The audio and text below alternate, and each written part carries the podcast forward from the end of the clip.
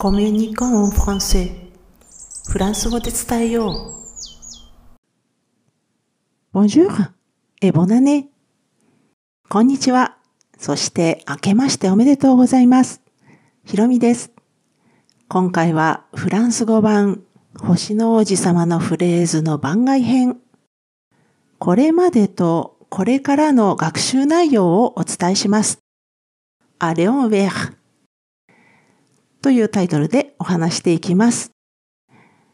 次回から星の王子様の二巡目に入ります。その前にこれまでのお話を一巡する中で学習してきたことと、それから今後の内容をまとめておきます。なお、これまでのまとめの詳細は概要欄ではちょっとご紹介しきれないので、リンク先のブログ記事からどうぞ。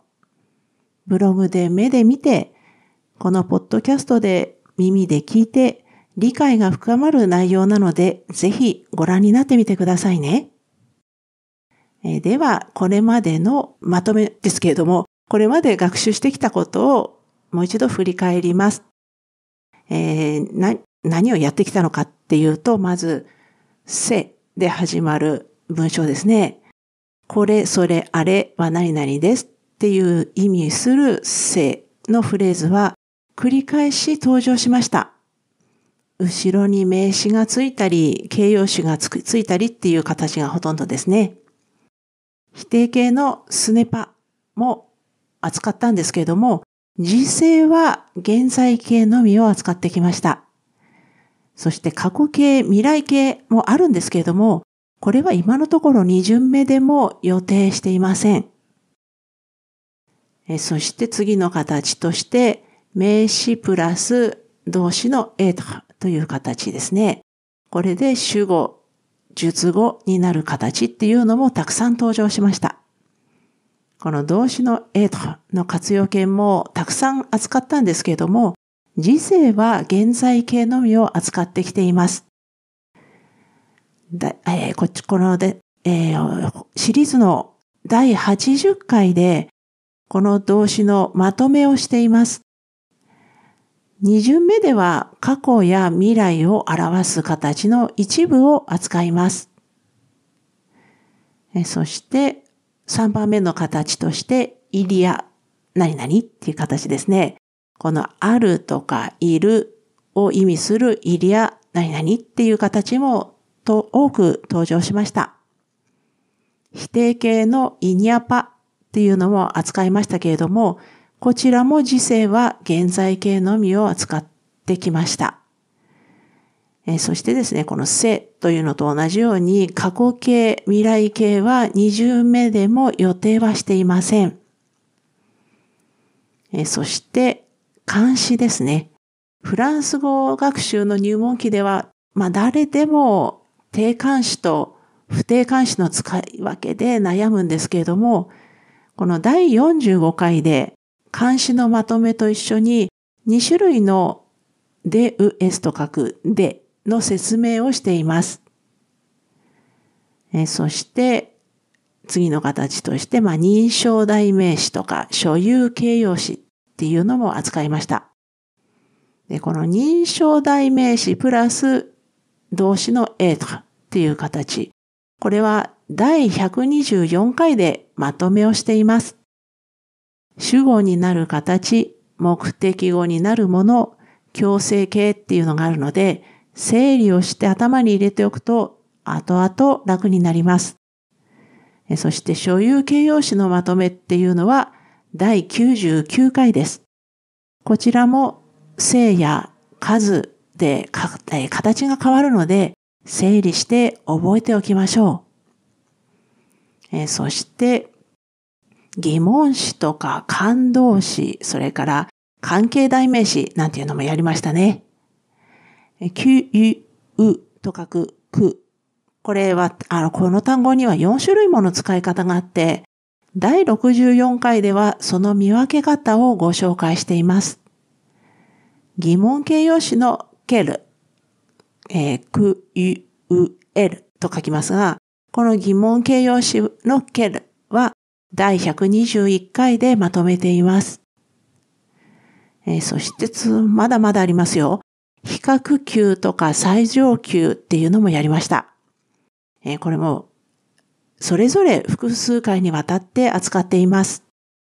えー、それから COMMU と書く COM みたいに比較とか感動の両方で使われる単語なんていうのはどちらの用法で使われているのかっていうのをその都度考えるようにご説明しています。でですね、まあ本当に他にも指示語とか前置詞とか簡単詞とかもう実際に振り返ってみると本当結構いろんなものを扱ってきてるんですよね。なんか毎回ね、同じようなことやってたような気もしないでもないんですが、実は結構いろいろ扱ってきています。その中でも私自身から最もお勧めしたいのが第62回の to のまとめです。てを言うてと書きますが、この to のまとめです。これ4種類あるんですよね。これなんかもう本当にね、やっぱ、あの、な、なんというか結構苦労して実は作ったんですが、で、このシリーズだけでなく、まあ、このポッドキャスト全体として私自身がフランス語学習の入門期だった頃に欲しかったなーって思う情報をお届けしているつもりなんですけれども、この中でもこの to の全体像を知っていたら随分楽だったろうなーって思っています。で、ところでですね、今回のタイトルの一部にもなっているア・レオン・ウェアという言葉。これ、星の王子様の表紙のすぐ後にあります。このレオン・ウェアっていうのは作者のお友達の名前なんですよね。で、ア・レオン・ウェアで、レオン・ウェアへっていうことです。検事の部分なんですよね。一巡目ではちょっと難しかったので扱えませんでしたが、二巡目ではほぼすべてを扱います。